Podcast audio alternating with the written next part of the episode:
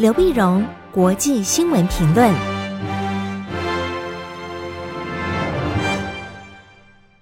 各位听众朋友，大家好，我是台北东吴大学政治系教授刘碧荣，今天为您回顾上礼拜的重要国际新闻呢。第一个，我们先看东北亚的日本。日本在这个礼拜一，九月十四号的时候呢，日本执政党自民党选出了内阁官房长官菅义伟，那么继任自民党的总裁。我们晓得，在安倍晋三在八月二十八号那么因病请辞之后呢，大家就看到底谁可能那么继任安倍晋三，成为后安倍时代的日本首相。那结果事实上是由岸田文雄、石破茂和菅义伟三个角逐，角逐呢最后是那么内阁官方长官七十一岁的菅义伟那么出现，那么他在全部的得票里面呢得到了三百七十七票，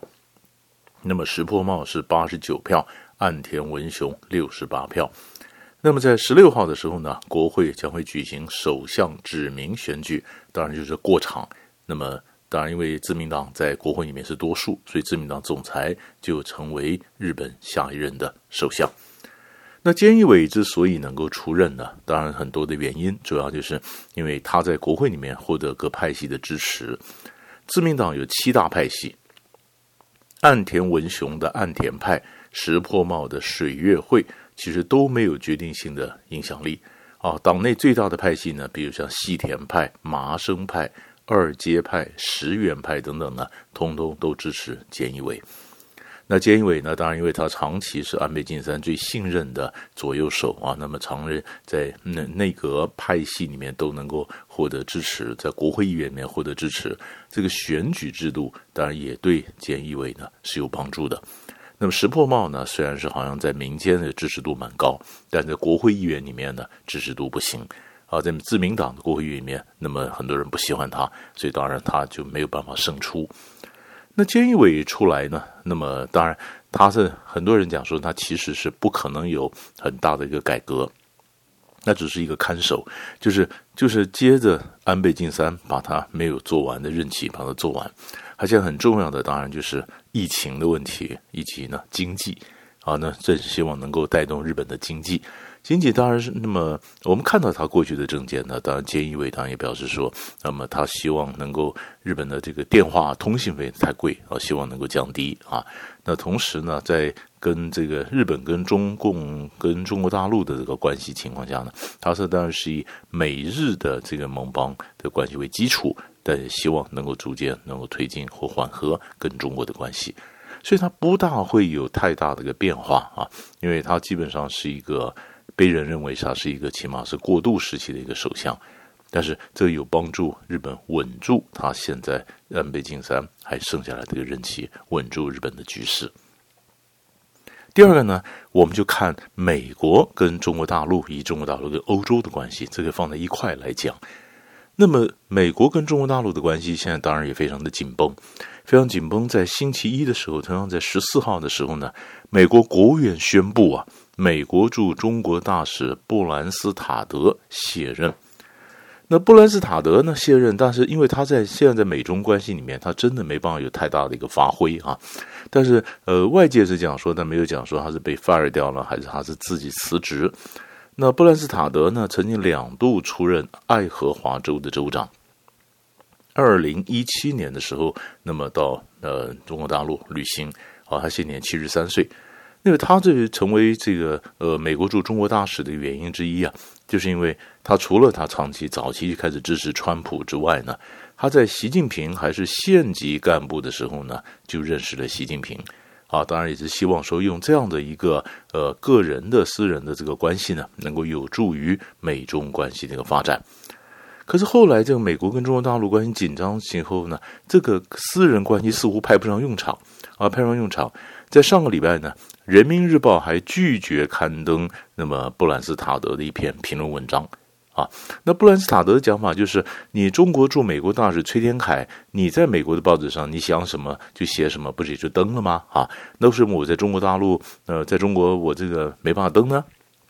那人民日报当然讲说，里面很多不真实的东西啊，很多扭曲啊什么的就不登。那其实是双方的整个整个国情不一样，或者制度不一样哈，所以布兰斯塔德就很难很难有这样发挥。那布兰塔德他卸任以后做什么呢？他卸任以后，他回到美国呀，他十月初就回美国。回美国呢，那么川普这边讲法是投入这个选战的阵营，帮助川普去拉这些摇摆州的这些选票啊。他总是两任的州长嘛，他的地方的势力还是蛮大，拉着这个摇摆州这个选票。那谁会继任布兰斯塔德呢？目前倒没有公布。好的，美国部，所以也就是谁会继任美呃新的美国驻中国大使？那么这就表示美中关系呢，最后是怎么个发展？那么这个也很值得我们关注。那可是中国大陆跟美国的关系不好，但是他当然想了中呃北京方面想拉跟欧洲的关系。那前一阵子呢，王毅到欧洲走一趟。走一趟，但是似乎很多很多的时候呢，他并没有得到很实质的好处，而且还受到中国的呃，人家还对欧洲啊，对中国有颇多的批评啊，关于中国在海外的这个扩张啊，中国的人权问题了，颇多的批评，所以外界就是说你这个呃战狼外交啊，事实上有碰壁啊。可是我们看到中国跟欧洲关系是两方面，一方面呢，好像王毅呢不呃遭受到一些挫折。但另一方面呢，中国大陆也很会去处理这个挫折，以及怎么去跟这个呃欧洲关系去加强。那主要是十四号的时候，同样的礼拜一啊，习近平呢跟这个欧洲呢开了一个高峰会议，视讯的会议。本来应该在呃更早的时候在德国莱比锡要开啊，六月份要开，但是因为疫情的关系，一直延到现在变成视讯会议。他和欧盟的轮值主席德国的总理梅克尔。欧洲理事会的主席米歇尔和这个欧盟委员会主席呃冯德莱恩共同举行了峰会。峰会，习近平呢在会上他提出四个坚持，他说坚持和平共处，坚持开放合作，坚持多边主义，坚持对话协商。你可以看得出来，这就表示这是一个管控分歧，因为他晓得欧洲对中国大陆是有紧张，所以他坚持和平共处、开放合作嘛。那么对话协商嘛，等等啊，那就在这个开会前一天呢，嗯，欧盟啊外交关系委员会发布了所谓的新北京共识，就是对北京怎么面对北京处理问题呢？那么呃，他们有一个新的一个共识。从这共识的报告里面呢，可以看得出来，欧洲呢对北京是越来越警惕啊，因为北京的海外的这种强硬的态度啦、人权的记录啦，那么非常警惕。那么这份报告并指出来啊，法国、德国啊，应该要缓解东欧、南欧国家对法德主导中国议程的担忧，也就是欧洲的大国主导的带着欧盟跟中国是什么改善关系，但是东欧、南欧这些国家对中国是有忧虑的。啊，所以这份这份呢，那么嗯，这份报告呢，那么就提出来，就是欧盟外交关系委员会的一个报告，就提出来说，那其实你大国要注意小国这个关切啊，因为大家都对中国的蛮有警惕的，所以这是这样警惕，这是但是但是他这个峰会还是继续在开开呢，那么达到一些协议啊，那中欧领导人决定建立中欧环境气候高层对话。那么，中欧数字领域的高层对话，打造中国跟欧洲的绿色伙伴，中国和欧洲的数字合作伙伴。那大家都很关心，那中国跟欧洲还有很大的问题，就是贸易问题啊，投资问题啊。那么，中欧领导人也确认要加快中欧投资协定的谈判，实现年内完成谈判目标。中国投资协定谈判，那其实中国大陆和欧洲就是卡在这里谈了好多年了。好年了呢，这次呢，现在可能习近平会做一些让步，所以他在讲说达成共识，希望能够年内达成。那现在都已经九月了，年内没几个月了，那显然后面要加把劲儿。我们看看是不是会端出来中国投资协定，也看到中国跟欧洲的关系后面是怎么个走向。第三个新闻呢，我们就看中东。中东在上个礼拜五啊，也是九幺幺的周年的时候呢。那么，川普透过 Twitter 宣布，以色列跟巴林建交。巴林建交，那巴林呢？嗯，也同样是波斯湾的小国。就以色列跟阿联酋建交之后呢，现在透过跟巴林建交。巴林是美国第五舰队的母港啊。那么，以以色列跟这个阿联酋建交之后呢，巴林也开放了的领空，让以色列的民航机能够飞到阿联。巴林是很小的国家。那它意义在哪里呢？意义在巴林能够跟以色列建交，后面当然是沙乌地阿拉伯的点头嘛。那表示沙乌地阿拉伯点头，沙乌地阿拉伯当然虽然自己没有跟以色列建交，可是这个点头以后呢，其实这就显示了阿拉伯国家已经逐渐放弃了二零零二年阿拉伯的和平方案。就当时二零零二年的和平方案呢，是把巴勒斯坦问题跟阿拉伯的国家跟以色列的邦交啊是绑在一起的，绑在一起的就对，所以当这个呃以色列跟阿联酋建交的时候呢，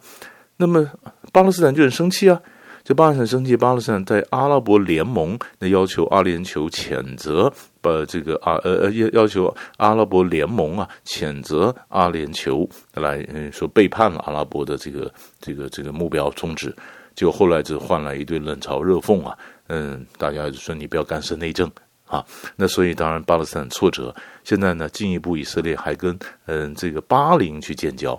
那当然表示中东情势真的有大的一个改变。那这个改变呢，当然可以看得出来。那当然，美国的分析是说，那针对的伊朗，那伊朗当然就有很多挫折。那阿拉伯那边也有人讲说，其实不是针对伊朗，同样的也是威胁到土耳其。所以土耳其呢，当然也感到一些震荡。啊，这是我们晓得在波斯湾这边的风云。那最后一块上礼拜值得关注的就是南亚阿富汗，阿富汗的谈判开始了。